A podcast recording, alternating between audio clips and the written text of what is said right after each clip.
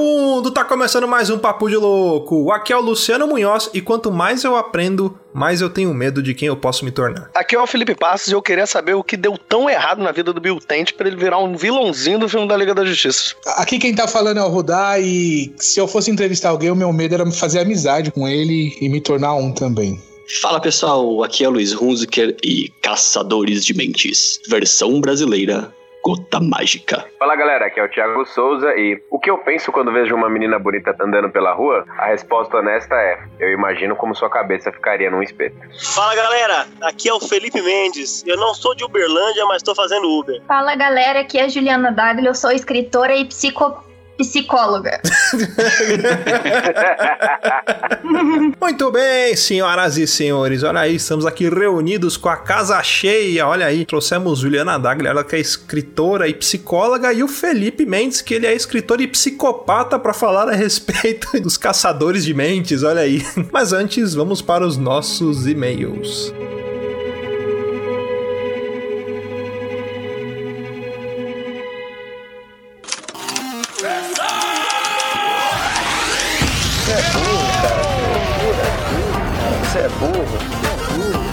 Coisa absurda.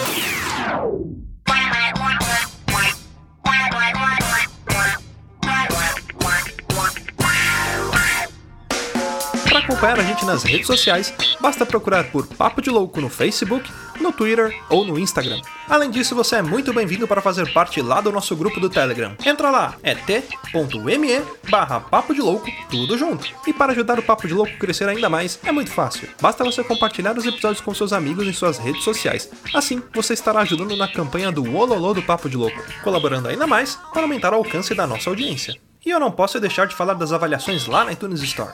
Deixa lá suas 5 estrelinhas e um comentário bem bacana. Lembrando que as avaliações serão lidas neste quadro. E para o ouvinte que deseja nos ajudar financeiramente, você pode colaborar através do PicPay, do Padrim e de doações lá no PayPal. Qualquer contribuição é muito bem-vinda, e dependendo da sua contribuição, você pode ganhar recompensas e brindes exclusivos do Papo de Louco. Para você que está chegando agora, lembre-se de assinar o nosso podcast. Ele é gratuito, está disponível lá na iTunes, Spotify e principais aplicativos desta mídia para smartphone.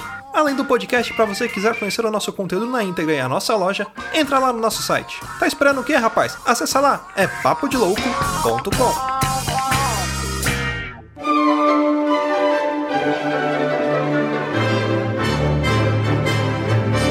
Muito bem, senhoras e senhores, vamos então para mais um quadro de leitura de e-mails, recadinhos e sinais de fumaça do Papo de Louco. E hoje eu tô com ele aqui, o garoto propaganda de Bauru, Luiz Hunziker. Como é que você tá, meu querido? Como diria uma pessoa que encosta na outra, hello. Nossa, que bosta, hein? Tô bem, cara, tô bem, tô bem, tô bem. Caraca, que, que, que animação, né? Hello. Eu tenho que ficar feliz porque tem feriado essa semana, é, a independência do Brasil e a independência do meu fígado, que vai ver muita cerveja. É, ó, 7 de setembro, data tão festiva, foi a independência dessa terra tão querida. Olha aí que beleza. Eu acho que eu Olha contei só. essa mesma piada no episódio de 7 de setembro do ano passado. Se a gente contou ou não, por favor, vejam e mandem e-mail pra nós se a gente contou, se o Luciano falou essa mesma piada Eu acho outra sim. Vez ou não. Desculpem, ouvintes. Ah, desculpa nada, desculpa nada, não tem que desculpar não. Quem não ouviu, já ouviu agora. Quem não ouviu, ouve agora, e quem ouviu, ouve de novo, e quem não.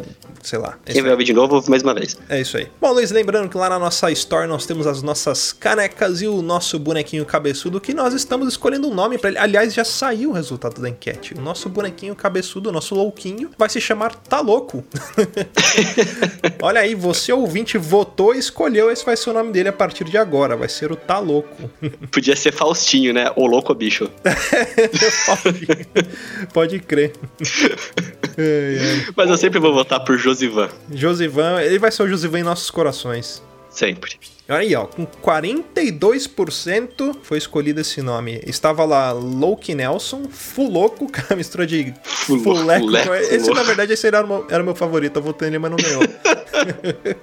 Ah, já sabemos quem colocou na enquete. é, tá louco e o Crazolinho, que é uma mistura de papo de louco crazy aí com dolinho. mas 42% ganhou tá louco. E é isso aí, vai ficar esse nome agora.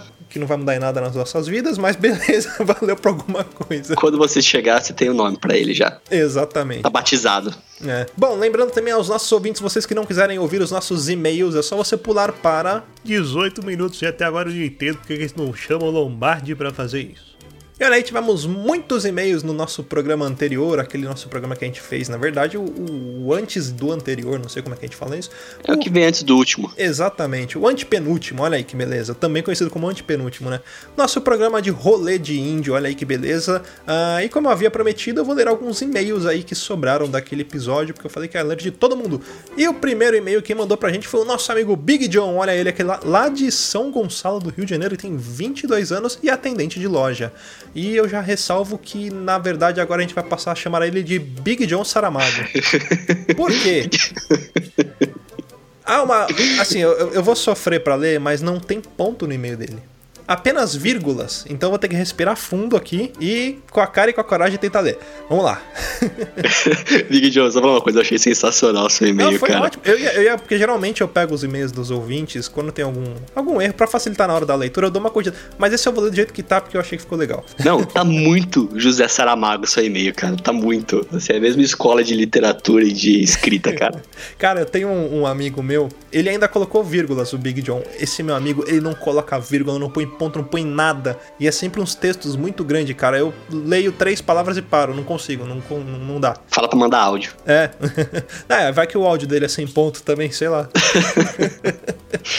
Bom, vou seguir aqui então. Big John aqui, lembrando desses programas de índio, eu tive um ainda no ensino fundamental, foi o seguinte, na escola que eu estudava antigamente tinha um sistema de premiação dos melhores alunos entre os passeios bons, que por exemplo foi o Maracanãzinho na Copa do, de Futsal. Teve esse passeio filho da puta que foi para o Régua. Aí ele coloca aqui o que significa Régua. Reserva Ecológica de Guapiaçu, que é indo para Teresópolis, eu acho. Após um tempo de estrada com um bando de adolescentes fazendo merda, me incluo nesse bando, subindo com uma uma guia para uma queda d'água que, segundo esse desalmado, era um lugar lindo. Já na subida foi uma merda. O grupo se dispersou, o cara tava lá na frente com um grupo, a diretoria e uns alunos ficou para trás. Eu acabei ficando no meio com mais dois amigos, esbarramos num grupo de gringos observando os pássaros.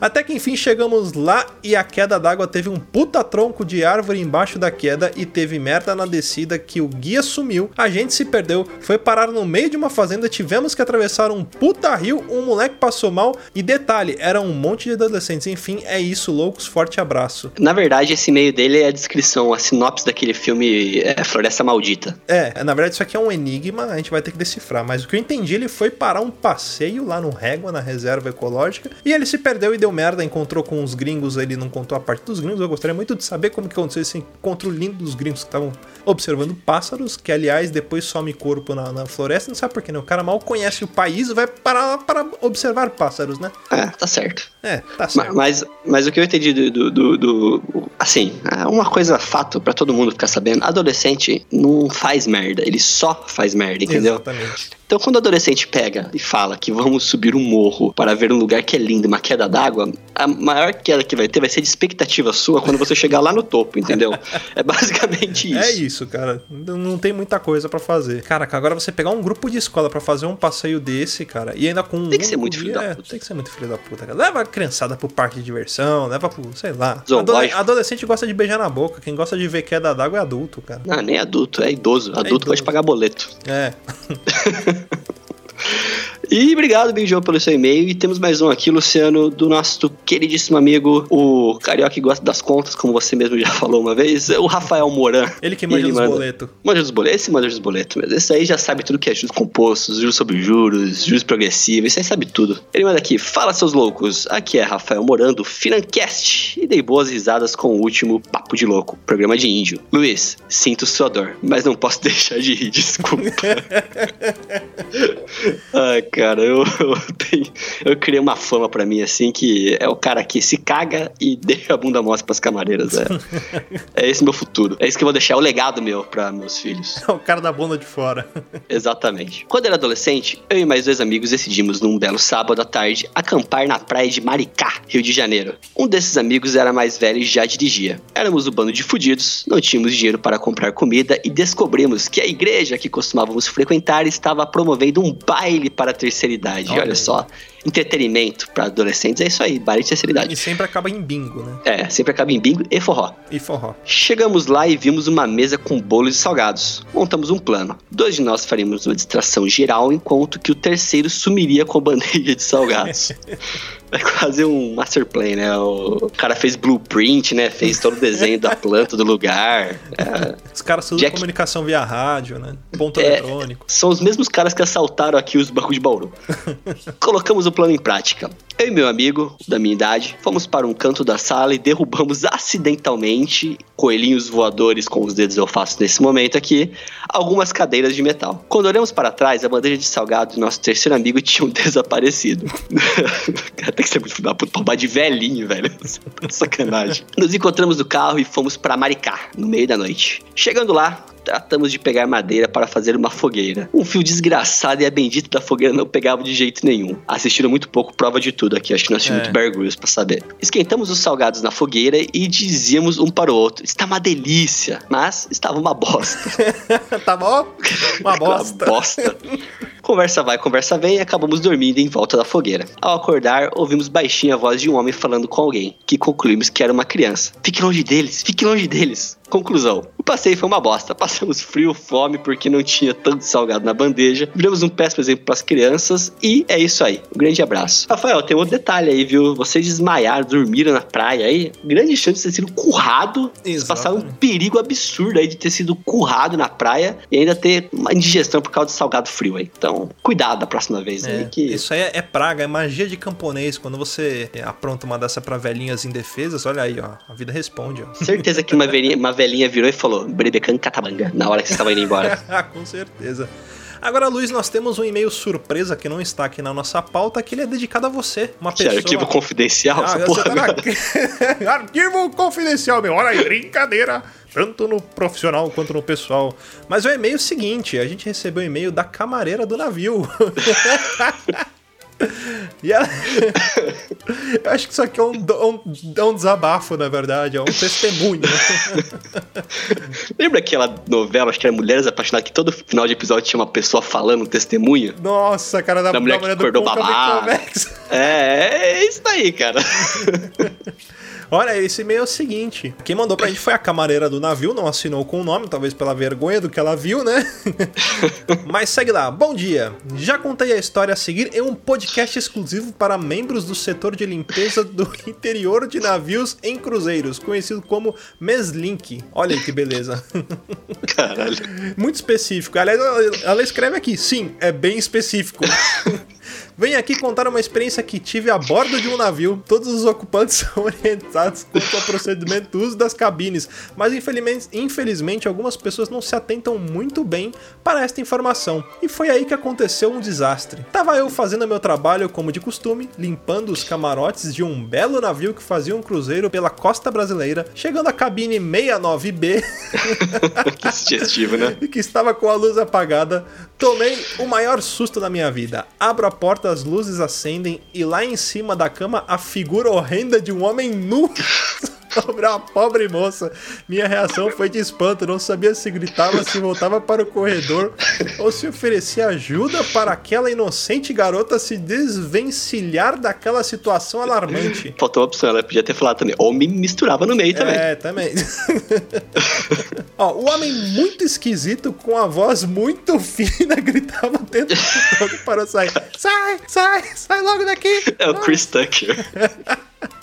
Dizia ela. Minha vontade era de tirá-lo de lá à força, mas como a jovem não esboçou nenhuma reação, fiquei calma, respirei fundo e pedi desculpa. Mesmo assim, decidi me retirar bem devagar para dar tempo dela sair. Mas como ela não saiu, percebi que estava lá por vontade própria. Vai saber o motivo, né? Deve ser hipnose. Samed tava no navio. Voltei ao corredor e fui me encontrar com meus colegas para contar a situação. Todos riram muito e foi assim durante toda a viagem. Um deles me perguntou: Agora como será o restante do cruzeiro? Respondi que seria profissional e não iria deixar transparecer todo o pânico que passei. O curioso é que toda vez que passava por eles, o rapaz tentava disfarçar, olhava para o chão, abaixou a cabeça para perceber que estava lendo os informativos. Fingia que estava em uma liga- ligação. Foi triste, tá? Quase fui até ele dizer que não havia contado para ninguém. Acabou de contar, acabou de falar que contou, o cara. Brasil inteiro está sabendo. Não, contou pras outras camareiras também. Também. Contou num podcast. Eita aí, ó. Ainda continua aqui, ó. No desembarque, estava saindo do navio, lá no convés, minha equipe rindo de mim e apontando para o casal. Eles negaram, mas podia jurar que ouvi alguém gritando: Vai, seu bunda branca!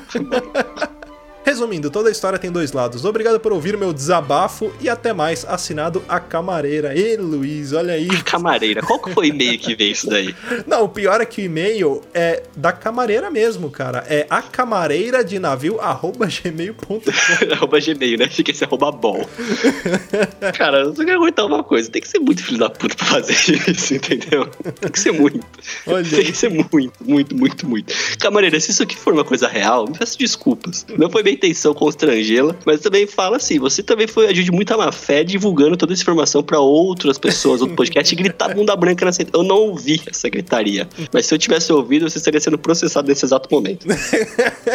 Bom, esses foram os nossos e-mails. Lembrando que você quiser contribuir e ajudar o Papo de Louco a continuar com essa bagaça aqui, para nós mantermos nossa periodicidade e também fazer as coisas funcionarem aqui na nossa roda do Conan, basta você acessar lá padrim.com.br barra papo de louco ou lá pelo PicPay, é só procurar em picpay.me barra papo de louco e ajudar nós aqui. Você pode contribuir a partir de um real até 25, lá tem algumas categorias, e já a partir de um real nós iremos agradecer pela sua contribuição. E olha só, estamos com uma nova recompensa para todos os padrinhos. Vocês serão convocados a adentrarem a um grupo secreto e exclusivo do Papo de Louco. Você receberá uma, uma mensagem secreta, tipo meio estilo Missão Impossível, sabe? Que você vai abrir seu É, tal. Rosebud.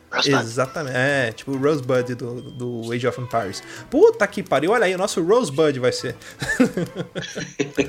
Bom, então vou aproveitar esse momento para agradecer aos nossos padrinhos. Aliás, Luiz, você quer agradecer a eles por nós? É pra ler então? Pole. É, então, nossos padrinhos aqui temos Lucas Padilha, Gustavo Leitão, Yuri de Paula, Pensador Louco, Jane Garcia, o meu bonequinho Josivan Pereira, o Brendo Marinho, Sebastião Nunes, Norberto Machado Neto, todos vocês, aquele efusivo abraço e aquele cheiro no cangote por nos ajudar aí com o nosso programa, nos, assim, nos apadrinhando aí no PicPay, no. PayPal e tudo mais. Não esqueça também daquela bela cosquinha na costela. Cosquinha na costela e uma paulistinha pra ficar esperto depois. pra aprender que a vida não é fácil, né? é, não é tudo meio de graça não. E pra finalizar, eu vou pedir pra vocês continuarem escrevendo pra gente aqui no contato arroba papodilouco.com e não esqueçam de entrar lá no nosso grupo do Telegram, é t.me barra papo de louco tudo junto. Se você não estiver no nosso grupo do Telegram, o que, que eles estão, Luiz? totalmente errados. Porque Olha. isso aí é mais fácil do que assoviar. Exatamente, é mais fácil do que assoviar e chupar cana ao mesmo tempo. Pô, aí você complicou um pouco, mas ainda tá fácil. É isso aí, bom, bora pro cast então? Let it go. É isso aí e pau na máquina.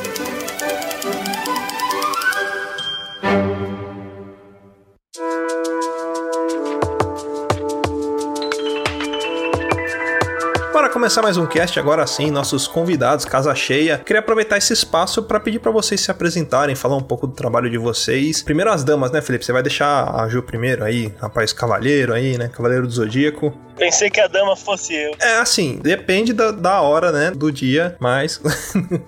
Ju, conta E do um pouquinho. preço. É, também.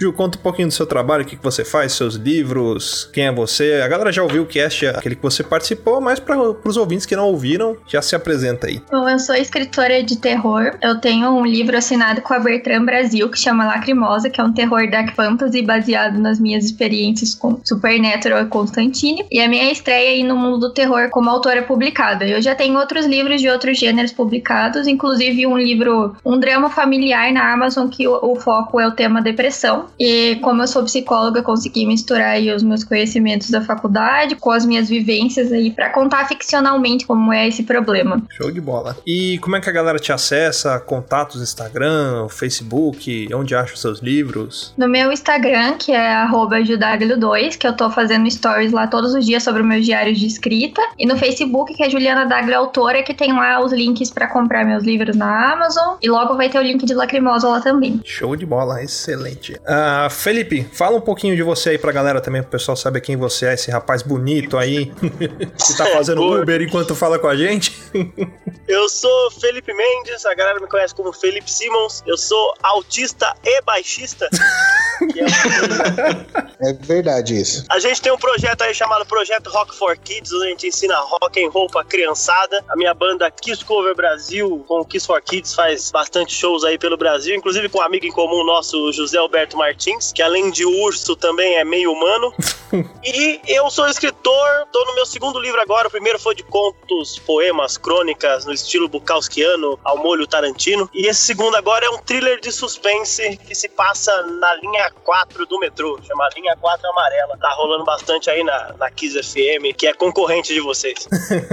é, a gente tem um pouquinho mais de audiência do que eles, né? Mas. Não, com certeza, não tenho dúvida.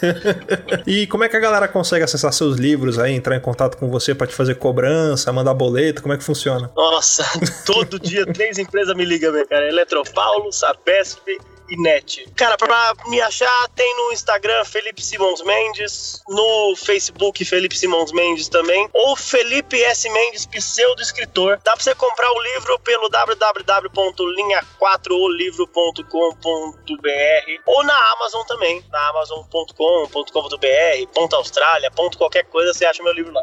Beleza. Bora então conversar, bater um papo aqui, falar sobre a série Mind Hunters e também sobre alguns casos de psicopata, entender um pouco o que passa na cabeça dessas pessoas, né? É, falar um pouco. É lógico que a gente vai dar spoilers, então vocês ouvintes que uh, não viram a série, não fiquem chateados, vocês dão uma pausa aí no podcast, assiste a série e depois continua. Tipo eu. Tipo você. Só que a gente vai focar um pouco também na mente humana, então é interessante aí. Se você não ouvir o podcast por conta da série, você vai perder um conteúdo muito bacana. Então, sei lá, acho que o spoiler vale o risco.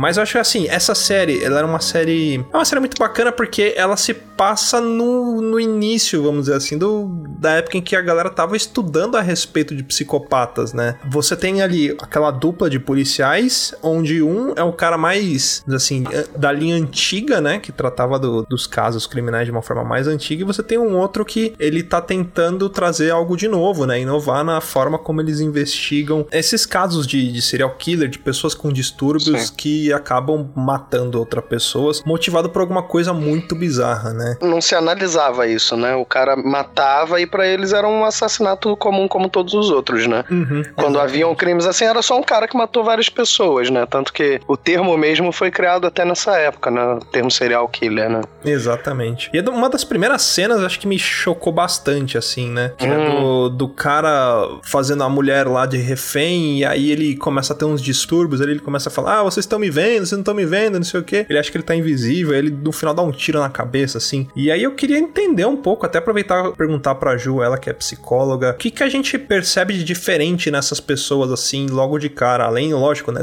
dessas atitudes malucas, mas o que, que a gente poderia identificar, né? Até a galera ajudar a gente aí a entender um pouco a respeito, cada um com a sua contribuição, sua, sua experiência de vida e puro achismo. e no caso da Ju, ela já é uma profissional, ela vai poder trazer um pouco mais de conteúdo enquanto nós falamos um monte de besteira aqui eu tô falando bastante. Mentira, vou ficar um pouco quieto. For, formada eu... em Bauru, muito formada importante Bauru, também, né? É, formada na USC em Bauru. Aí. Dá uma credibilidade a mais, né? É claro, a primeira coisa que a gente vê é que a realidade dentro da mente de um assassino, em série principalmente, é muito diferente. A realidade é totalmente distorcida. Então, pessoas como nós não conseguem compreender pessoas como eles. Isso é uma frase de um livro de serial killers que eu, tá, que eu tô lendo que chama Eu Vejo Kate, que é de uma autora nacional e é muito bom. E eu acho que isso resume bastante isso. Essa nossa incapacidade de compreender a mente de uma pessoa que obtém prazer prazer em matar. Ou seja, se você compreende a mente de uma pessoa que, que tem desejo de matar, tem um probleminha com você aí, né? Exato. É, quanto mais você você olha pro abismo, o abismo também olha pra dentro de você, né? Então é uma frase do Nietzsche. A, a Juliana tá cheia das citações, mas vamos traduzir aqui, porque a gente não é tão culto assim. Por isso que a gente traz essas pessoas inteligentes para poder dar um pouco de moral pra gente. Mas é o que acontece na série também, cara, com o próprio detetive, né? O Ford, quanto mais ele começa a se envolver nos casos, mais ele começa a sentir um pouco de, de Empatia. empatia pelos, pelos acontecimentos ali. E é isso que começa a transtornar ele, que na verdade eu acho que o plot principal e o mais interessante da série é essa transição do Ford, né? Que ele é o cara engomadinho, certinho, e ele começa a se envolver de tal forma ali que transforma um pouco a vida dele, né? Mas tu sabe que eu acho que ele já tinha aqui um perfil meio que voltado pra. Sabe aquela história do Batman e o Coringa? São dois malucos, só que o maluquinho do bem e o maluquinho do mal? Uhum. Eu sempre achei o personagem do Ford meio. Sabe, um cara. hum, Sei lá, eu não acho ele um cara normalzão, entendeu? Eu acho que ele tem alguma coisa, isso desde o início da série. E, da- e eu acho que isso deixa transparecer. De repente a Ju pode até tirar essa dúvida pra gente, mas a relação que ele tem com a namorada dele é uma relação muito esquisita, entendeu? E isso, isso sempre me incomodou, assim, durante a série, mostrando que ele, ele, só, ele era um cara que ele só falava dele, ele só, ele só ouvia ela, ele só gostava de ouvir o que, que ela dizia que concordava com ele e tal. Então eu acho que ele não era um cara, assim, totalmente normalzão, sabe? Não sei. O que eu não sei vocês se vocês acharam? tiveram a mesma impressão que eu tive, mas esse caso dele com a namorada dele, a impressão que eu tenho é que ele Uhum. está estudando a namorada dele da mesma forma que ele estuda os psicopatas. Não sei se vocês tiveram essa percepção também. Parece que ele não se apaixonou ou gostou dela. Parece que ele se interessou pelo caso dela. Pelo Exatamente. perfil dela, né? É, ele quer entender ela e não simplesmente ficar com ela. Ele, no começo ele fala que ele tá apaixonado, não sei o que, mas depois você começa a perceber, né, que ele tá ali estudando ela também, né? Acho que ela estuda mais ele. É, eu Também, também também. acho. É. Cara. esse detalhe, né? Ela funciona muito como a mentora pra ele, né? Uhum. Muito do que ele descobriu no, no decorrer da série, da evolução dele como personagem, veio das reflexões que ela passava pra ele. Uhum. É, é aquela parte de inovação que ele tenta trazer pra, pra educação da polícia, né? Vamos dizer assim. Ela que passa muita coisa pra ele a respeito da, da psicologia, né? da- de como que funciona a mente humana, né? É, a, a- o interessante são os pontos de vista, né? Porque ele vem de uma, de uma linha de pensamento de dentro da polícia que tinha no começo ali da série, que ele era doutrinado e tudo mais, que era a linha fria, né? De você, o cara é assassino, o cara é bandido, ele tem que ser julgado e preso e não se comenta mais nada sobre isso. E ela, com o que ela tinha de conhecimento, ela foi tentando dar uma moldada ali nele também, né? Então, é, essa relação dos dois também é muito interessante por esse ponto, por o ponto de, tipo assim, quem ali que era o, assim, o alfa da relação? Era ele, era ela? Quem que tava controlando, entre aspas, realmente o outro, né? Porque parecia que era realmente uma briga ali, uma disputa muito grande pra ver entre eles se estudarem e disputando entre eles ali o controle. Só lembrando também que o, quanto ele fica transtornado, dando um aviso de spoiler aí, né? Quando ele vai na festa sem falar pra ela, na festa que ela frequenta, uma reunião que ela frequenta, e ele encontra ela não não ficando com outro cara, mas num approach muito íntimo. E ele fica muito transtornado depois daquilo. Vocês Uhum. perceberam que, tipo, deu a impressão que mais alguém entrou na disputa. E isso incomodou ele, assim, absurdamente. Tipo, não foi só o, o ciúme dele achasse que tá sendo traído, mas foi algo mais, tipo, como se tivesse outra pessoa entrou na disputa, entendeu? Isso mexeu muito com ele. E ele ficou mais competitivo a partir desse momento. Vocês podem perceber isso. A- Além desse fato de falar dela tá com esse cara flertando com ele naquela festa e tal, tudo que ele pega naquela sala escura, o que deixa, o que eu percebi na série é que ele vai ficando cada vez que ele vai se envolvendo mais, até mesmo com o Ed Kemper, que ele vai tendo contato com esses assassinos, tudo, ele vai mudando a mente dele, ele vai ficando um cara mais, até mais agressivo, vai prejudicando no relacionamento dos dois. É, não Eu- sei se foi só eu que percebi isso. Ele começa a ter um comportamento parecido com o dos assassinos também, né? Você percebe que de um ele vai lá e ele pede o sanduíche com pasta de ovo, o outro ele começa a, a perceber como que ela usa sapatos e, sabe, ele começa a pegar os detalhes desses outros caras e absorver pra ele. Ele vai... é como se, se ele fizesse parte daquilo também, né? É, o engraçado é que ele, ele começa a fazer isso justamente pra conseguir se envolver com os assassinos em série. Ele começa a fazer porque ele fala assim: qual é a forma de me aproximar desse cara? É eu mostrar que a minha mente é igual a dele, que ele faz isso ju- justamente com o Ed Kemper. Que ele fala assim: como que eu vou fazer esse cara se abrir? Ele gosta muito de falar, mas eu quero saber exatamente o que que fez ele chegar naquilo. É. Então ele começa a, a, a fazer a mente dele ele começa a se passar como se fossem os assassinos, até que tem uma parte ainda, né, que ele acaba arrumando uma briga, porque ele começa a fazer, entregar um, um objeto pro outro cara lá, aquele, ah, eu me masturbo com roupa íntima, não é? Com sapatos. É, com sapatos. Se eu não me engano. Uhum. E ele acaba levando o sapato e o pessoal fala, você é louco levar isso aí? E ele acaba envolvendo com o cara. Sim. Então, eu, eu acho que o papel dela é mais trazer. Porque a gente, quando a gente tá assistindo a série, a gente fica é, inclinado a concordar e, e, acreditar no que o, o Ford tá fazendo. Porque a gente sabe que o que ele tá querendo estudar e etc. Só que eu acho que o papel da Deb na série, como é o do Bill também depois, porque o Bill no início, quando a gente começa a ver a série, a gente fala assim, porra, toda hora o Bill, sabe? O Bill segura a história porque ele não quer, ele não, e tal, ele, ele é aquele cara mais antigo e tal, conservador e tal. E ele, a Deb, num momento, ela tem o papel de colocar a gente com o pé no chão, assim, pô, eu acho que o Holden tá passando um pouco do limite. Porque ele não pode também sair metendo pé. Eu, eu, tudo bem que antes dele criar, vamos dizer, entre aspas, um manual, começar a aprender a lidar com esse tipo de coisa, ele tem que às vezes se ceder um pouco para saber que o limite era um pouco antes, entendeu? Mas eu acho que ela é, é muito significativa nesse sentido, assim, entendeu? De puxar ele um pouco pro limite, assim, não, volta um pouquinho aqui, porque você tá passando um pouco do limite. Como é o caso, por exemplo, até dando um, um saltinho aqui rápido, como é o caso do diretor da escola. É uma situação meio complicada, mas depois a gente vai debater sobre isso também, né? Saltinho, leva um saltinho pra aquele cara da prisão lá que você vai ver o que vai acontecer só. É, é, mas, cara, o Holden Ford ele tem que ser meio transtornado mesmo, que um cara que veio do Glee não, não fica normal mesmo depois. Então.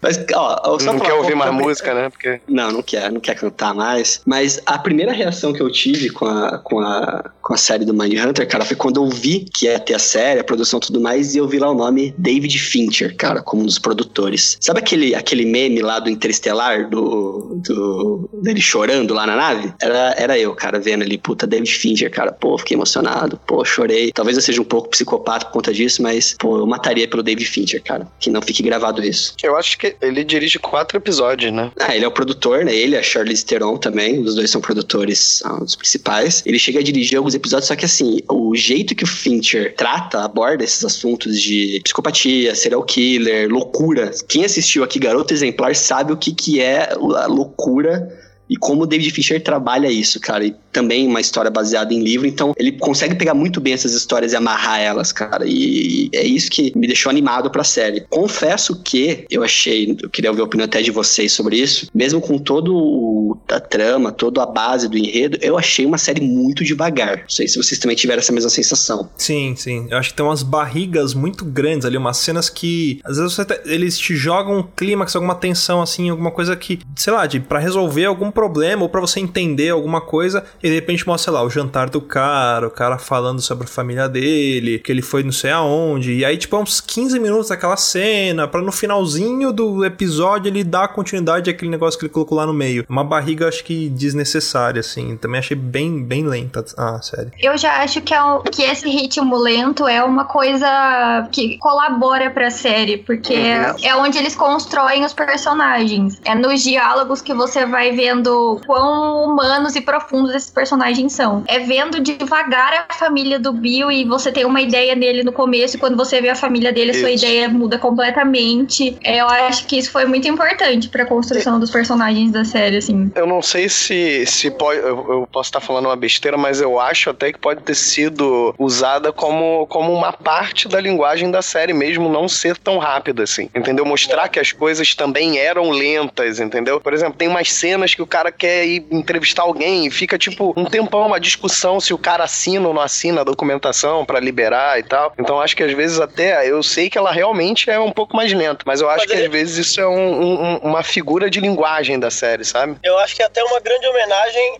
aos diretores antigos de filmes de serial killers, né? Você pegar isso. os filmes antigos do, do King, até Poderoso Chefão mesmo, King sim, Parks, sim. É, sim, sim, Parks que ele é bem lento também. É. Exatamente, o andamento, até os próprios filmes do Tarantino em si, ele tem um andamento rápido em, em cenas específicas, né? Uhum. Tirando que o Bill tem morte pra caralho, mas você pega. o- Quando não tem violência, o andamento dos filmes dele não é tão rápido. Eu acho que isso colabora com a história, que nem a Ju disse mesmo. É. Não, que o Bill tem aquela cena lá dela acordando do coma que acho que é uns 20 minutos dela tentando mexer o dedão do pé, cara. Então É, é, é bem isso aí mesmo. Mas acho que a gente tá mal acostumado também. Acho que a gente tá É. um pouco mal acostumado com essas séries atuais aí, que é Stranger Things da vida, que taca tudo na cara e pá, pá, pá, pá, pá, é uma- um monte de tapa na cara de coisa acontecendo e a gente fica mal acostumado. Meio que a gente acostumou com o ritmo do streaming novo, né? Porque antigamente as séries tinham Lost, tinham 30 episódios, cara. Agora o padrão de série são 12, então a pessoa tem que correr mesmo no tempo, infelizmente. Eu acho que esse seriado ele deixa, além de você com uma vontade de querer assistir mais, que nem a, a gente tem uma temporada disponível pra gente. Então você, ele desperta aquela vontade de você querer saber o que vai acontecer no próximo episódio. Acho que passar mais lento o episódio, até as tramas do, do episódio, foi bem proposital pra, nesse ponto, tipo, de fazer você ficar querendo saber o que vai acontecer. E, e acho que enquadra muito nisso que vocês falaram mesmo, de, de ser uma coisa mais antiga, de retratar o que já se passou, entendeu? Que hoje tá muito mais rápido as coisas mesmo. Cara, eu achei que alguns momentos da série, ela te coloca um momento de tensão, aí ela vem com um início de um plot twist pra aliviar essa tensão e já joga a mesma tensão depois, sabe? Tipo, não tem o plot. Ele finge que vai, vai ter o plot, mas ele volta. Uhum. Eu achei que, sim, pelo menos no, no, no meu gosto de série, eu achei que foi desnecessário. Eu acho que o ritmo lento, além de ser proposital, deu um charme na série porque parece que você tá assistindo duas séries diferentes. você tá Também, vendo o é. personagem envolvendo, né, como a Juliana falou. E assim, por exemplo, o Ford. O Ford, ele é uma pessoa completamente diferente quando ele tá falando com a namorada dele, eu esqueci a Debbie. Aí ele já muda um pouquinho quando ele tá falando com o Bill. E ele é completamente outra pessoa, né? Óbvio, proposital, quando ele tá falando com os, os assassinos. E aí, do decorrer da série, você começa a perceber que aquele Ford, que é o cara que tava falando com os assassinos, ele começa a ser isso 100% do tempo. Uhum. Eu acho que isso, isso a, a barriga que, que foi falado do desenvolvimento do personagem ficou legal por causa disso, porque você vê que um cara que ele, ele é muito muito preto e branco, né? Tipo, ele é, um, ele é uma pessoa pra namorada, ele é uma pessoa pro parceiro de trabalho, ele é uma pessoa pros entrevistados dele, né? Do, vamos, vamos dizer, entrevistados. E aí essas três pessoas vão se fundindo, se fundindo, se fundindo, só que ele acaba transparecendo mais aquele cara que fala com, com serial killers, né? E inclusive foi o que o Oda falou, ele começa a, a pegar trejeitos, né? Pegar coisas do, do, serial, do serial killer e transportar isso pra realidade dele, né? Deve ter algum nome disso, de associação, não sei o termo técnico, mas Só um comentário: uma série sem barriga é uma série sem história.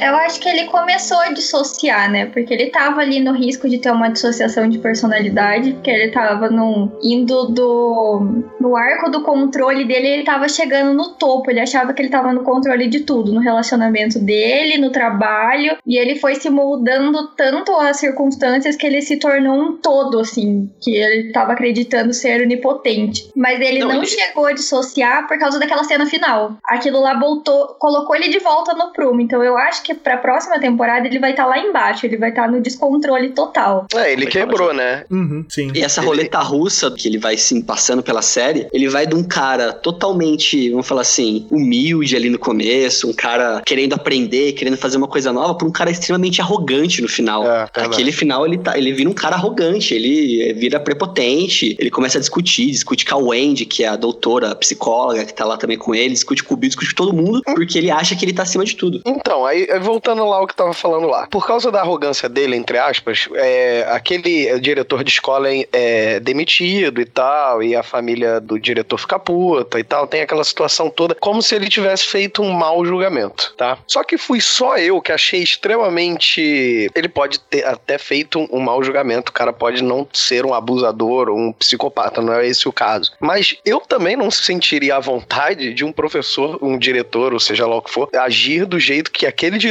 agia com as crianças. Mas assim, o que vocês acham em relação a essa situação específica? Porque ele fez um julgamento com base nas coisas que ele estava estudando e teve aquelas conclusões que, entre aspas, na série, coloca que eram erradas, o cara realmente não era um abusador, ou pelo menos não deixa isso explícito, né? Porque a família e todo mundo fala, ele fala que é só um cara que gosta de crianças, porque a parada Tipo do. o Michael do- Jackson, né? É, pois é, Nossa, pois é, pensei no pois é. Michael Jackson na hora.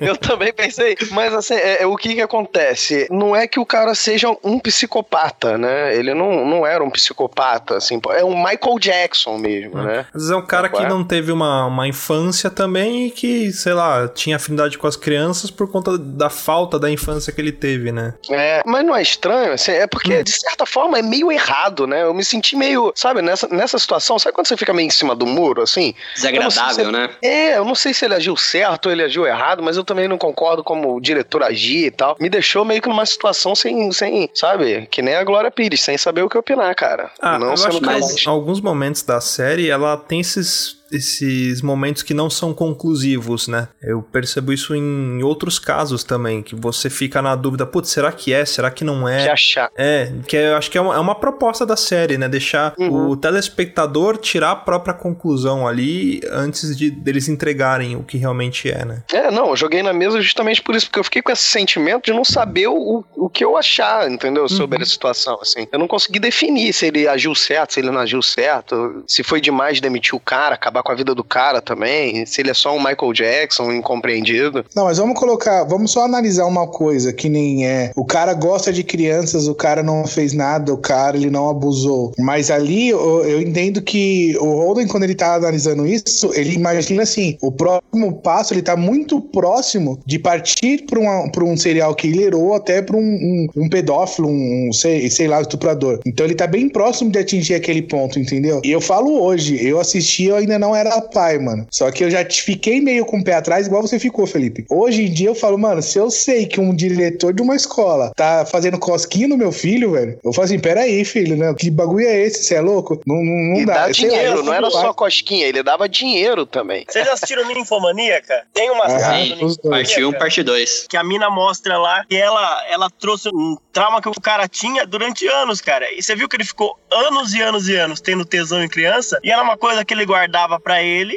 e que ficou embutido nele, né, cara? Então, eu, eu acho que é um caso até parecido aí com o do diretor, se a gente for pensar. A menina até. Eu não, eu não lembro a cena, a cena específica. A mina chupa ele lá e deixa ele com tesão pensando numa criança. E o cara, tipo, chora e se mata depois por conta disso aí, tá ligado? É, então, você falou, é, pode, pode não ser nada, pode ser que o cara guarde aquilo pra ele o resto da vida, mas ele tá um passo na ponta do abismo, tipo assim, de cometer um, um- um crime ali, entendeu? Então, assim, entre você esperar acontecer pra depois tomar uma atitude e tentar evitar, eu sou da seguinte opinião que eu vou tentar evitar antes de acontecer. Mas eu acho Agora, que... Rudá, quantas pessoas estão à beira do abismo de cometer um crime e estão nessa, nesse limiar aí que a gente não percebe? Então, eu mas é tô isso... à beira da mesa cometer vários, velho. Mas eu acho que é isso que define. A a ajuda pode até, até me ajudar com isso. Mas eu acho que é isso que define também o, um psicopata de uma pessoa normal. Às vezes você tem a sensação, por exemplo, eu tenho vontade de matar as pessoas no metrô, mas eu não posso, porque eu sei que é errado. E pra eles, eu- eles não têm essa consciência de que isso é errado, né? Eu escrevi o livro Matando Gente no Metrô exatamente porque eu não posso fazer na vida real. É, então, é uma válvula de escape.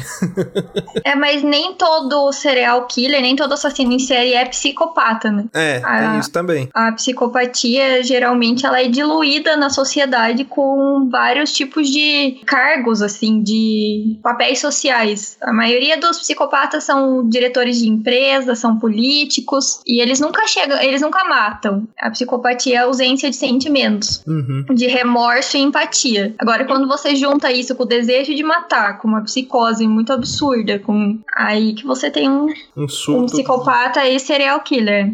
Sim. Po- Posso te fazer uma pergunta então, Ju? Sim. Um cara, por exemplo, que ele trabalha, vamos dizer, num necrotério, que é um trabalho desgraçado. Você vai atender gente morta de tudo quanto é tipo, e quanto é jeito e quanto é formas, né? Desde criança, adulto e tudo. Esse cara, ele precisa ter um pezinho na psicopatia pra isso, isso se tornar normal ao ponto de ser frio pra ele, porque não é possível, porque se o cara tiver, não, sabe o que que é? É porque não é um trabalho pra todo mundo. É. Pelo amor de Deus. É, Assim, não é, cara. Entendeu? Convenhamos que não é um trabalho pra todo mundo. Porque, assim, por mais que você pense assim, ah, não, beleza, eu, eu tenho sangue frio. Vai ver uma criança, sei lá, morta, das piores formas possíveis. O pior de tudo que acontecer vai chegar até você, entendeu? Sim. Num dia de trabalho. Acho que se a pessoa não tem, ela vai trabalhar com isso, ou ela adquire uma frieza, ou ela vai se distanciando de- desse sentimento humano, assim, de, de terror em ver essas coisas, ou ela acaba desistindo. É. Se for for pensar, até os médicos mesmos, eles, eles têm que ter também essa, esse mesmo, essa mesma frieza, né? Já pensou um médico chega uma criança, alguma coisa com, sei lá, balhada, alguma coisa, e o cara é, é, é não consegue fazer o serviço dele? Então, acho que é o que a Juliana falou. A pessoa ela vai adquirir, ou ela, ela tem isso nativo nela, ou ela vai ter que desenvolver, porque não é para qualquer um, né? Eu acho que nesse caso é um controle emocional, isso. não chega a ser frieza, né? Mas isso é, daí, ô, ô, Felipe, você até mesmo acho que consegue entender, porque quando a gente entra na área da saúde, uma das primeiras matérias que a gente faz é de, de psicologia. Sim. A gente conseguir trabalhar com isso, entendeu? Eu mesmo, eu tô esperando abrir porque eu tô maluco para trabalhar como auxiliar de necrópsia. Eu gosto da área. Então, se alguém morrer aqui, a gente já sabe quem é ocupado dessa porra. um outro é comentário bem bosta. Eu acho que a Ju é a pessoa certa para estudar esse negócio de psicopatas, porque ela estudou na Universidade de Bauru, né, cara? Então Bauru Isso. é o quê? É um sanduíche de presunto. E presuntos é o quê? Mortos, tá aí.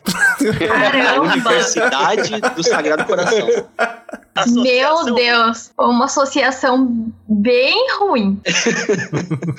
e é ruim porque, porque o Bauru não tem presunto. É, o Bauru é de rosbife, que é um é tipo de, de presunto. O que lembra uma carne em decomposição. Que é pior ainda. Na sua cabeça, Rodó, de psicopata.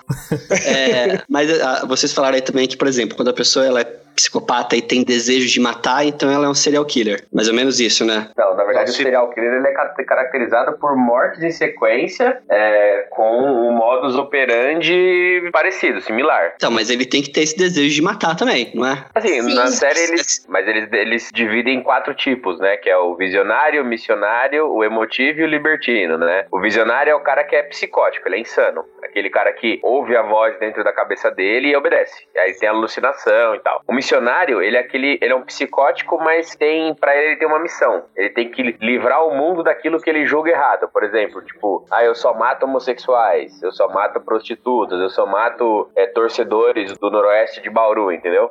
Eita! Tá falando do motivo que ele é o que matam por diversão. Ele, ele é, o, é os caras, assim, que, tipo, eles têm prazer não em matar, mas no processo, no que, que ele vai fazer para matar a pessoa. Então é o que é os criativos, né? O cara que, tipo, joga a pessoa dentro do ácido e com. Sabe?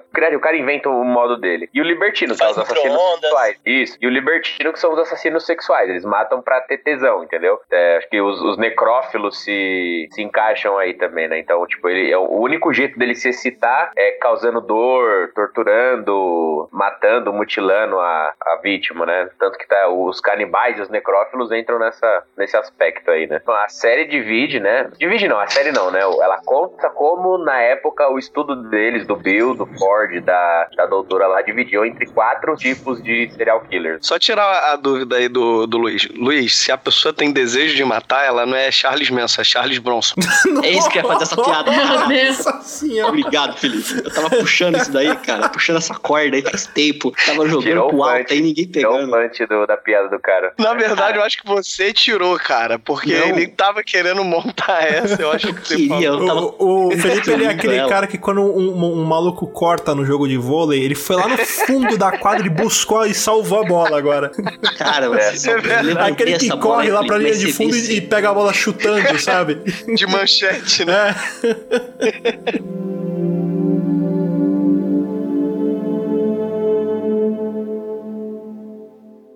Os psicopatas acham que não há nada de errado com eles. É virtualmente impossível estudar esses homens, mas vocês acharam um jeito de estudá-los em condições de laboratório quase perfeitas. Isso é o que torna tão potencialmente empolgante e tão enriquecedor. Como nos antecipamos aos loucos se não sabemos como os loucos pensam?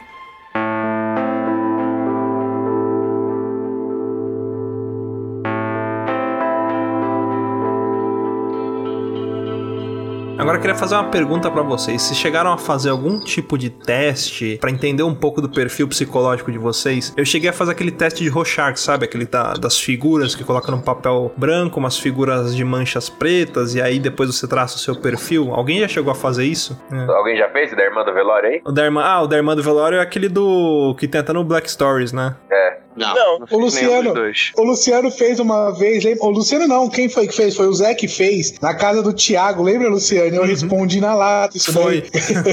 De primeira. A Ju, a Ju, óbvio que conhece também essa da irmã do velório, ou não conhece? Sim, sim, conheço. Então. Conta, fala aí pro, pros ouvintes. Ah, é assim, uma, uma mulher conheceu... Eu não conheço, então vai me passar, vamos lá. É, pronto, vamos ver. O Felipe vai ter que resolver. Uma mulher, Eu também não é, conheço. Uma mulher conheceu um cara no velório, num velório. E era um cara bonito, tal, que atraente. E eles conversaram, aí eles saíram, né? Depois do velório eles saíram pra comer e acabou rolando uns vinhos. Aí eles foram pro motel, passaram a noite juntos. Foi tudo maravilhoso. No outro dia ele foi embora. Só que essa mulher não pegou o telefone, não, não pegou os. Só sabe, não sabia o nome dele. E ele desapareceu, ele sumiu. E ela ficou louca atrás dele pra saber quem era, porque ela queria vê-lo vê-lo de novo. E uma semana depois, essa mulher foi lá e matou a própria irmã. Por que, que ela matou a irmã? E detalhe, detalhe. Não dá dica. Não é dica, é que eu ouvi que o velório era da mãe. Então por isso que Mas eu não falei. pode, não pode fazer pergunta? É tipo a charada descobre, não tem pista, não, Não, tem não. não. É, você tem Você que tem que responder o que você achar por que que ela matou a irmã. A Mariana que matou. O cara era marido da irmã, será? Mas não, ia conhecer, cara. Eu ia ser cunhado dela.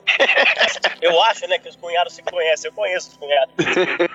Sei lá, que ela tava frustrada. Eu não sei, não. Eu não Eu sei. também não faço ideia, cara. Não? Deve ser de Felipe isso. A resposta seria que aí ela teria outro velório pra ir com a esperança de encontrar ele de novo. Nossa! Nossa senhora, velho. Se você Tá tivesse vendo? Respondido eu sou um isso, psicopata, graças a Deus. exatamente. É.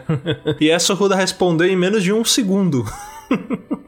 Sério? Então, tem outra preocupação já aqui, hein? É que na verdade auxiliar de necrópsia? a pergunta que eu tinha ouvido na época foi, foi é, que o, Zé ainda fez foi exatamente isso. Uma, duas irmãs estão no velório da mãe e elas veem um cara na qual elas se apaixonam, as duas por ele. Aí, tipo, elas não conseguem contato nenhum com o cara. Só que aí uma semana depois uma irmã mata a outra. Aí falou, por quê? Aí eu falei, óbvio, porque se o cara foi no velório da mãe, provavelmente ele conhecia a família. Então ele viria no velório da irmã. Aí todo Nossa mundo parou e ficou me senhora, olhando, tá ligado? O Rudá tem todos os traços de um serial killer, de, de um potencial serial killer. O Rudá mijava na cama quando era pequeno. e isso também é um traço. Serial killers torturavam animaizinhos. O Rudá, ele é taxi dog. Pensa no, no Rudá fazendo as curvas da Zona Leste. É praticamente com o caminhão do Faustão, né? É, Posso contar um segredo? Quando eu era mais novo, a gente achou um ninho de rato embaixo de uma geladeira. E eu peguei e dissequei todos os ratos filhotes pra ver como que era por dentro. Caralho, Rudá, tchau. Tira o Rudá do Beleza, valeu. A gente, alguém desliga o Rudá, por favor. Pelo amor de Deus. a Juliana só tá Depois- fazendo o perfil psicológico dele ali. Já tá pensando É. ligar um A Juliana está 90. ligando para É, a 190 Ju já nesse momento. Eu tô ligando pro Disque Denúncia e já aviso que eu não moro no Brasil. que seu nome, na verdade, não é Juliana. Não é Juliana, não, essa foto aí não é minha, eu achei na internet. Só um Logo, comentário bem bosta, cara. A língua portuguesa é uma merda, né? Porque serial killer fica ridículo em português, né, cara? Eu sempre, quando eu era pequeno, eu imaginava que serial killer era tipo uma pessoa que matava e jogava um bagulho cereal, escrito assim, killer, tá ligado? Serial Eu Keller. não tô né? zoando. Na minha infância eu achava que serial killer era isso, tinha a ver com cereal, e não com cereal. Uhum. É, e eu nem fumava maconha na época. Há 40 anos, o seu FBI foi fundado com a caçada John Dillinger. Hoje, temos violência extrema entre estranhos. Não é nosso trabalho ter compaixão por essas pessoas. Nosso trabalho é eletrocutá-las. Não dá pra gostar de tudo que fazemos. Estamos lidando com serial killers. Serial killers.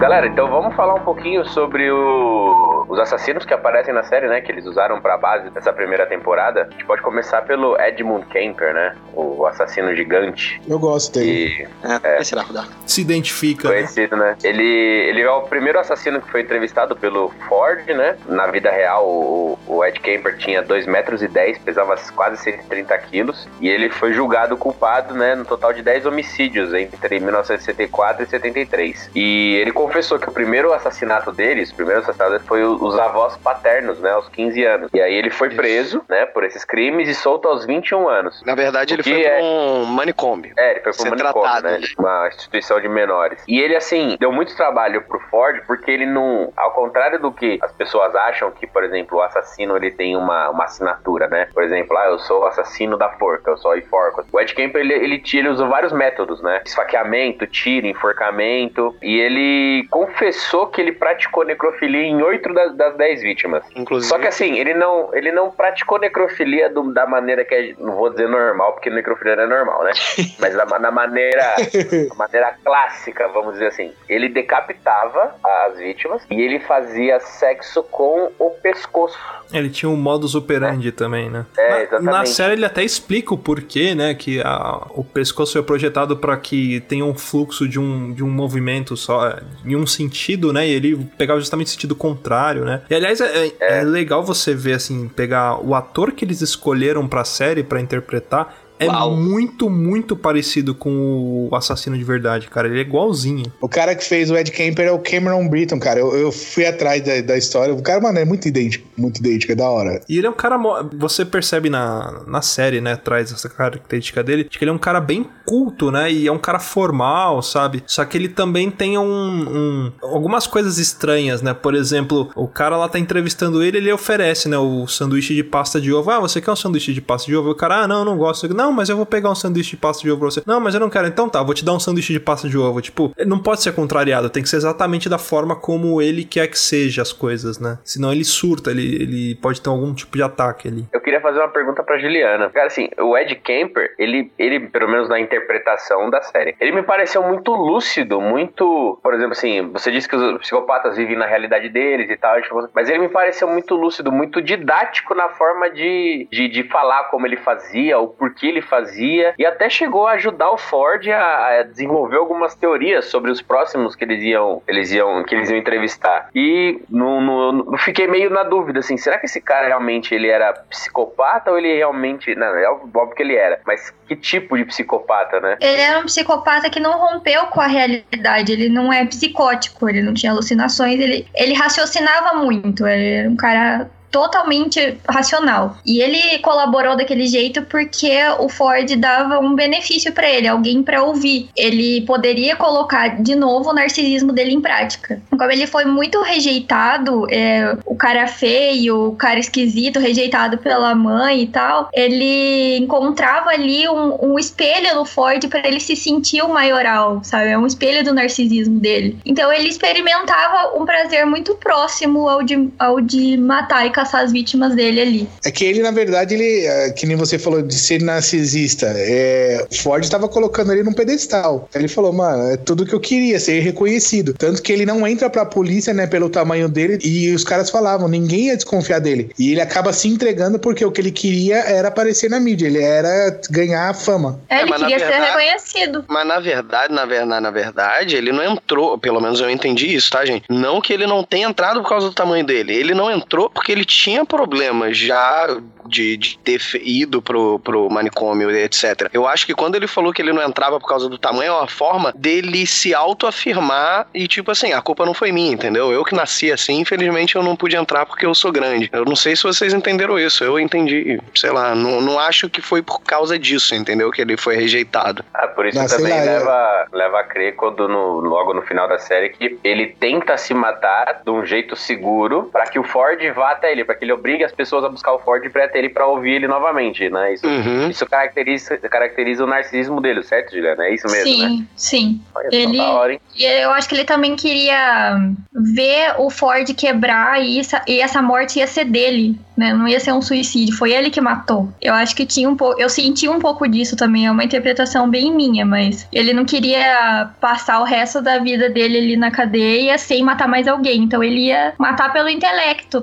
Ia causar a morte do cara. Então, ele se realizou ali. Sociopata também, né? Pra mim, assim, pra minha é, linha psicológica não tem diferença Ah, sociopata de psicopata. E o psicopata, na verdade, é o transtorno de personalidade antissocial. É, esse, é essa nomenclatura que a gente usa. Mas um, um exemplo, assim, pra eu conseguir explicar melhor pra vocês como que um, um serial killer pode não, pode não ser um psicopata é o Norman Bates. O Norman, ba o Verdade. Norman Bates, ele não é psicopata, ele é um psicótico assassino assassino em série, mas ele tem sentimentos, ele mata por culpa. Um psicopata não tem culpa. Então, um assassino em série ele pode amar, o psicopata não ama. E esse fator Caramba. principal que diferencia o Norman Bates de um psicopata comum. Ele sente muita culpa. Ele mata pra. Na verdade, ele rompe ali com a personalidade dele, recorre à personalidade da mãe pra que a mãe mate por ele, pra que ela. Aliviar, né? É. Que foda. Então nem todo psicopata, não, nem todo serial killer é um psicopata. Porque Não. pode ter empatia. É Sim, isso. não pode ter empatia, culpa, não pode sentir amor, remorso. E muitos dos serial killers da história, agora não me vem nenhum na cabeça, mas eles relatavam que eles amavam as vítimas. né? Eles, eles culpavam. No Hannibal tem muito, gente. Assistam a série Hannibal. Tem Ah, muitos serial. Cara, eles tem muitos serial killers que eles, eles montam um verdadeiro culto pra vítima. Aí, Rudá, que bom, você, você- você é só psicopata, não é serial killer. Tá vendo? Ainda não. O próximo é o Monty Ralph Hissel, né? Ele, ele não entra, a série não fala muito detalhes das vítimas dele, mas deixa muito claro que a primeira dele, foi, a vítima foi a prostituta. E, e ele, é um, ele foi um assassino, assim, que é interessante, porque tem poucas informações sobre ele nos registros públicos dos Estados Unidos, né? Como em outros assassinos, os registros públicos são muito, muito divulgados, são, é muito fácil você encontrar, é, os assassinos, eles são amplamente entrevistados, mas no caso dele, ninguém fez essa questão, né? As informações que tem é que o Washington Post descobriu, né, o jornal, que o Hissel, ele, ele estuprou e matou cinco mulheres durante nove meses, no outono de, né, durante o, o outono de, de 76. Ele tinha 18 anos na época e ele foi condenado por assalto e estupro né, antes de cometer os crimes aos 16 anos. E ele foi o- um dos poucos que teve liberdade condicional, né? Só que ele negou. Ele, ele falou, não, não quero. E ele permanece preso até hoje, né? Tem- ele tem 59 anos. E ele foi um dos caras, eu acho que, se eu não me, me, me- não tô errado, ele meio que se recusou a falar com o Ford. Então isso até na série deixou ele muito, muito frustrado, né? Tanto que ele até voltou pra falar com o Ed Kemper, por que que o Hissel não quis falar comigo? É, o, o Rissa, se eu não me engano, ele foi totalmente agressivo, né? Foi. E até a prisão que ele tava era bem mais barra pesada do que a do Camps também. Então, foi o primeiro, vamos falar assim, a primeira decepção, assim, nessa linha investigativa aí do, do Ford, né? Que ele tentou expandir um pouco o estudo dele ali e encontrou uma barreira que era propriamente do assassino. E aí o próximo, né? Esse foi mais, mais desenvolvido, é o Jerry Brudos, que é o que tinha fetiche com sapatos. Esse cara é, É. bizarro demais, nossa. Esse é bizarro. Ele é mais bizarro, na minha opinião, do que o Kemper, vai. Sim. No começo, no começo eu achei que ele, no- ele, ele, sei lá, ele tinha fetiche por mulheres de sapato. E não pelo sapato, cara. É muito bizarro isso. É, e ele, ele vai entrar até um no que a Ju acabou de explicar, né? Porque depois da ele, ele foi preso aos- aos 17 anos por estuprar uma mulher, só que ele foi avaliado e os médicos concluíram que ele não era psicótico. Ele era completamente são. E entre 68 e 69, quando ele tinha 28 anos, ele matou pelo menos cinco mulheres. Não tem o número total é, oficial das vítimas, né? Mas ele matou pelo menos cinco mulheres nesse período. E todas elas eram mulheres jovens. E que ele tinha o mesmo modus operandi, né? Ele levava até a garagem, vestia elas com sapato de salto alto, fotografava e depois desmembrava os ossos. É, ele, corpo. ele atraía elas falando que ele era um fotógrafo, né? Que era. Porque elas eram Isso. modelos, não sei o quê. Exatamente. Que tem, tem muitos casos parecidos. na- até no Brasil teve um caso parecido assim, né? Até Aquele- hoje. Maníaco do é, Parque. É, o Maníaco do Parque. Ele fazia isso, Chique né? Ele, estrela.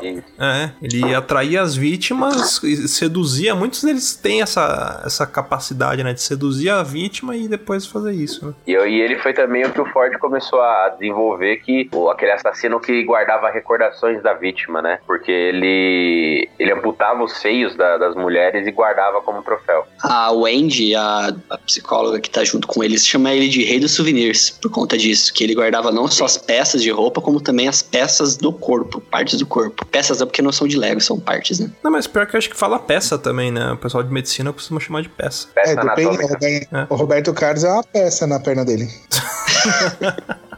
O próximo da lista é o, foi muito agressivo com o Ford, é o Richard Speck. Quando ele tinha 24 anos, em 66, ele estava em Chicago e ele foi num, bar, ficou bêbado e por algum motivo que ele não lembra, ele acordou numa casa onde viviam oito estudantes de enfermagem. E ele matou elas de forma sistemática com uma faca. Só que ele não sabia que existia uma nona mulher. E ela se escondeu embaixo da cama, sobreviveu ao massacre e denunciou ele. E quando o Ford, ele, ele, ele foi muito. eh, Ele cai muito nessa parte do psicótico, né? Eu acho, a Júlia pode confirmar ou não. Não, porque quando ele falou, por que, que você matou essas mulheres? Porque não tinha nenhum motivo aparente, né? Eu acho que ele não era, era o era o assassino que não teve uma infância ruim, ele não foi abusado nem nada. E aí ele responde pro Ford, é, não era a noite delas. A culpa do assassinato é o azar delas, é isso. Isso, é. E ele, ele realmente não, te, não tinha nenhum antecedente e parece que assim, ele bebeu, acordou e, assim, por algum motivo virou uma chave no cérebro dele. Ele foi e matou as oito mulheres. Aí eu não sei se o, a Ju tem alguma coisa pra falar, se tem algum caso, se ela conhece esse perfil aí, né?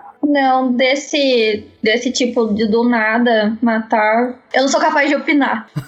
Glória, a famosa Glória. Glória é Glória, tá certo. Só uma observação que o ator que fez ele também lembrava muito o, o cara, o assassino. Ele, eles tiveram esse cuidado, né? Sim. Na série, né? Muitos dos assassinos são muito parecidos, cara, com os atores que estão interpretando, né? Só uma curiosidade que foi falada aí, que nem a, a Ju comentou sobre Hannibal, né? O personagem, o Holden, ele foi inspirado no é, John, Do- John Douglas, né? E esse cara, ele falou que é um dos caras mais importantes do FBI e o Hannibal também foi inspirado nele. Então a história do Hannibal também foi inspirada no mesmo cara que inspirou o Holden do Caçador de Mentes aí, do Mind, É, o Mind- Mind- John Douglas é o escritor, né, do livro que inspirou a série, né, que é o chama Mind Hunter também o livro, que é basicamente um relato ali de desses casos, né, desses estudos que foram feitos. E, o, e aí, falando pra finalizar, né, o, o Daryl Gene DeVere, ele não é assassino em série porque ele só fez uma vítima, mas ele é aquele cara que o Holden é, conseguiu pegar ele é, usando os métodos que ele desenvolveu com os assassinos em série. É, ele era um cortador de árvores, né, que trabalhava no bairro rural, lá no, no estado da Geórgia, eu acho, e ele estuprou e matou a Mary Frances Stoner, uma menina de 12 anos. E isso foi, foi muito emblemático na série porque o Daryl, ele passou no polígrafo, né, aquele, o, o- a máquina de detector de mentiras, né, e ele passou em todos os testes que eram feitos até na, na época pra pegar um assassino, e ele passou em todos. Só que o Holden e o, e o Bill, eles foram lá, pressionaram, pressionaram, e usando essa- esses métodos que eles desenvolveram, ele confessou, né, e ele foi preso, né, acho que no, foi um pouquinho da metade pra frente da série que ele aparece, né. Vai mostrando toda a história, né, de antes Isso. do pré-assassinato ali. Você, vai, você não entende nada, né? Você vai vendo as cenas que não, não casam com nada da série, né? Não, Sim, exatamente. enredo E- principal. e é- isso, é legal. E assim, é uma, é uma parte da série que eu acho muito bacana, porque realmente você acredita que o o Ford tá pressionando o cara errado. Porque não parece nada. Tipo, o cara tem álibi, o cara tem. passou no polígrafo, ele responde tudo tranquilo, mas aí o. Mas ele é preso na série? Sim. ele é preso. Ele confessa. Ele Ah, mas confessa. esse cara, esse cara não era o tal do BTK? Não, esse cara foi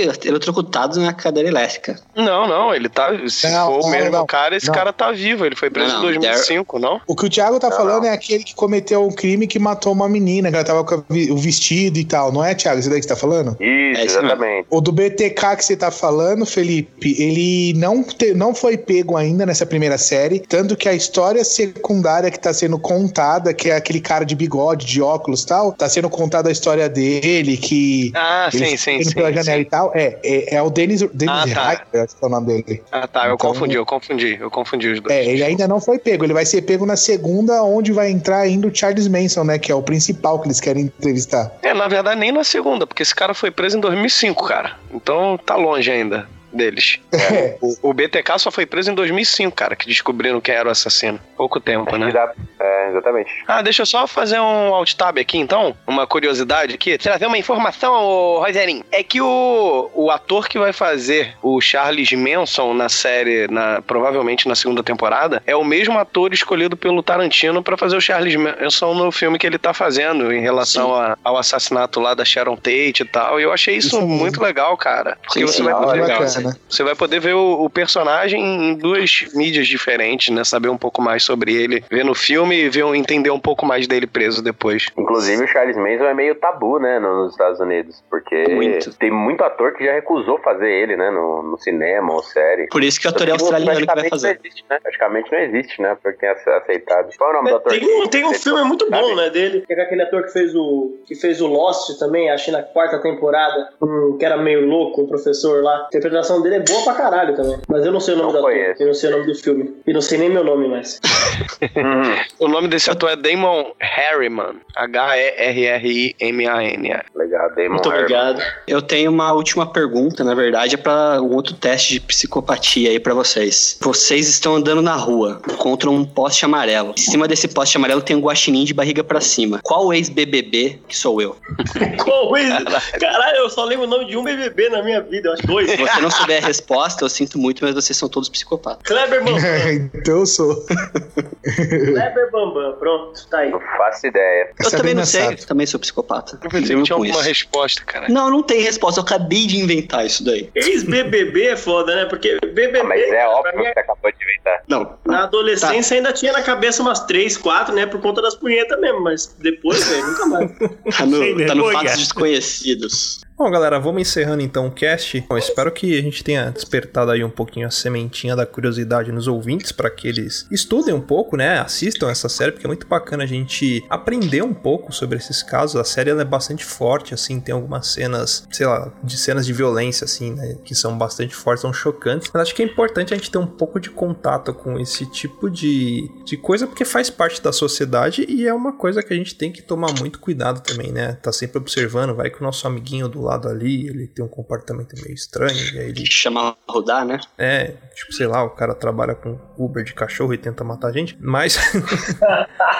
Tirando Pô, mas isso. falando em negócio de, de- de ser sério, sem, sem zoeira nenhuma. Uma vez, a minha mãe pegava metrô aqui no Patriarca. Teve umas duas vezes que o cara voltou com ela na lotação, tipo, dando ideia, chamando ela pra sair. Passou umas três semanas que ela falou isso com a gente. Era o maluco que tava matando as mulheres aqui do, do, do esquema do Burgo Patriarca ali. Caraca. O cara que tava matando as minas lá. E, tipo, foi o cara deu ideia na minha mãe duas vezes, tá ligado? Caraca. Ainda bem que não foi na mãe do Stifler, né? Porque senão ela teria morrido.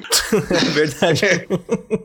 Bom, é isso aí, galera. A gente vai ficando por aqui. Hoje o cast foi um pouquinho mais sério, um pouco mais informativo, mas espero que vocês tenham gostado. É isso aí. Vamos que vamos. Beijo na bunda. Até semana que vem. E tchau. Valeu, falou. Falou. Falou.